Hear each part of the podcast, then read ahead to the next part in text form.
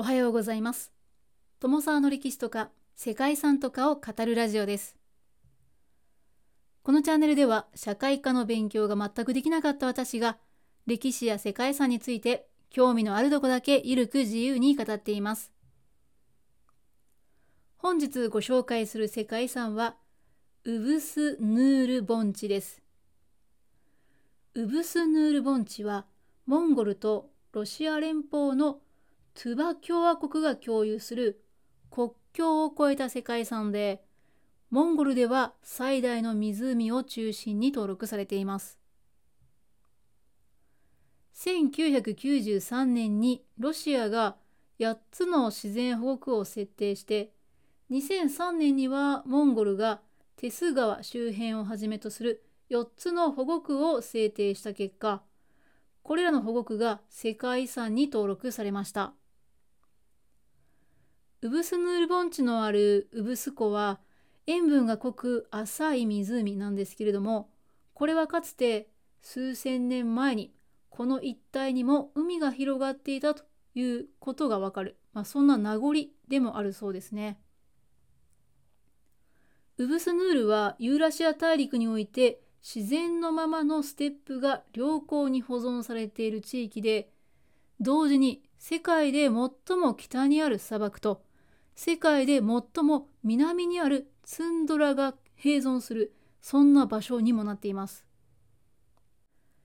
1年の差が100度とも言われている極端な気温差が特徴でもあるこの地域には固有種や絶滅の恐れがある生物多彩な植物も見られます。世界遺産としては中央アジアの自然がほとんど手つかずで残されているということが評価されています。この場所は同時に4万点に及ぶスキタイやチルクの遺跡が発見されているということも評価されてはいるんですけれども世界遺産としてはあくまでも自然遺産としての登録で複合遺産にはなっていないようです。日本ではあまり知られていない場所なので初めて聞いたという方も多いのではないでしょうか。本日はそんなモンゴルとロシアにまたがる世界遺産ウブスヌール盆地をご紹介したいと思います。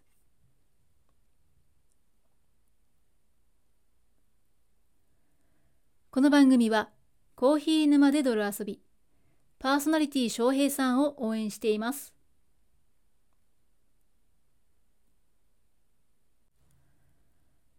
モンゴルとロシアとの国境にまたがるウブスヌール盆地は、モンゴルに7つ、トゥバ共和国に5つの構成資産があり、浅くて塩分濃度の高いウブスヌール湖を中心に構成されています。国境を越えて連続する構成要素もあれば、個別の構成要素も登録されています。総面積89万8064ヘクタールのうち8万7830ヘクタールがロシア連邦のクラスターで81万234ヘクタールがモンゴルに属しています。そしてモンゴルの中央部ウブスヌール原生保護区が全体の表面積のほぼ半分を占めているそうです。ちなみに古代湖であるウブスヌール湖は総面積33万5000ヘクタールある塩水湖です。その周辺には世界で最も北に位置する砂漠や砂丘、さらにステップや落葉樹の森林、湿地、そして世界で最も南に位置するツンドラといった様々な環境を見ることができます。また多くの湖が点在していて敷地内には標高約4000メートルの山もそびえています。この場所はシベリアと中央アジアにとっても気候上も地理上も境界となっていることから気温について夏は47度冬はマイナス58度と非常に極端な環境となっています。敷地内には高新星の氷床の名残である氷河と多数の氷河湖があり氷河期から現在の状態への進化を研究するための特別な科学的意義を持ち合わせています。保護区は大規模な資源開発がされることはなく遊牧民が移動しながら放牧を行う程度だったため多種多様な動物がそのまま残されています。世界で最も北に位置する砂漠にはトビネズミそして山間部には絶滅危惧種の雪氷などが生息しています。他にも大きくねじれた角を持つ世界最大の羊アルガリやアジア種のアイベックスなど41種の哺乳類が生息していて固有の月種類などを見ることもできます。さらには173種の鳥類も生息していてユーラシアヘラサギやオジロワシ、オオハクチョ、インドガンなどをバードウォッチングで観察することもできます。動物だけではなく、ケカンバやイソツツジ、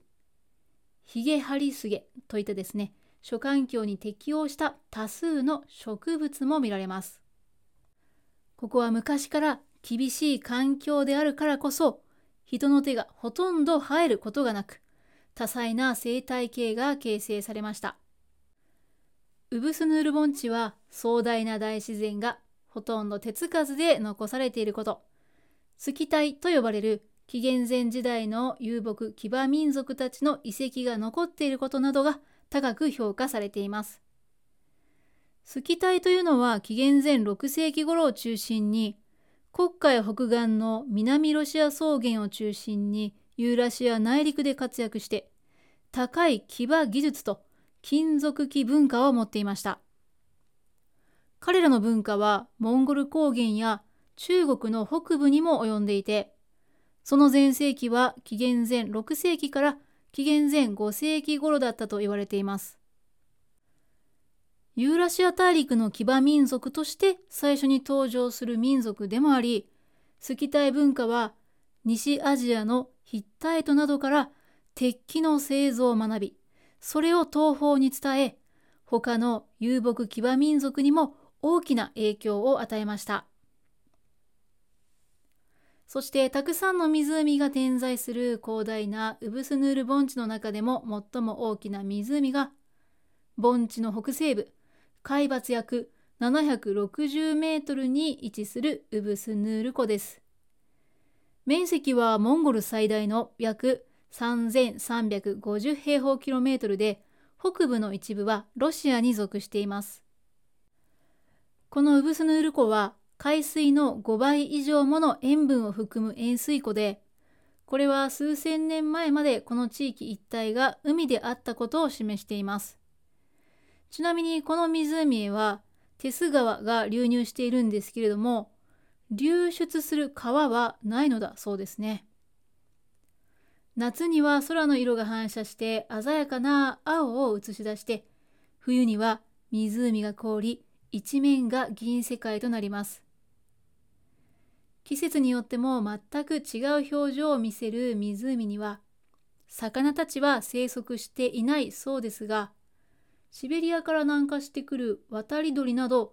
鳥類にとっては大切な湖になるんだそうです。そしてここで暮らす人々は森林伐採などの環境破壊をしない遊牧生活を営んできて今でも中央アジアの自然が残されているんですけども移動放牧の歴史というのは未だに長く続いているそうです。この場所では現在でも移動できる家と言われているゲルやその生活の様子を見ることもできるそうですね。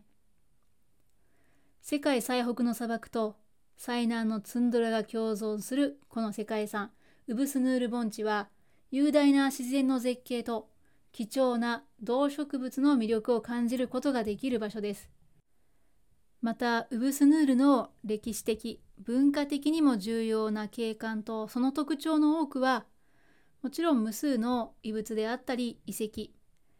地元や先住民のコミュニティの現代生活に加えてさらには歌であったり伝説などにも見ることができるそうです。世界遺産としての評価は自然遺産のみとはなっていますがその自然が守られた背景にはこの場所の文化であり人あってこそだと思います。ということで本日は簡単ではありますがモンゴルとロシアにまたがる世界遺産ウブスヌール盆地をご紹介しました。最後までお聴きいただきましてありがとうございます。では皆様素敵な一日をお過ごしくださいね。友沢でした。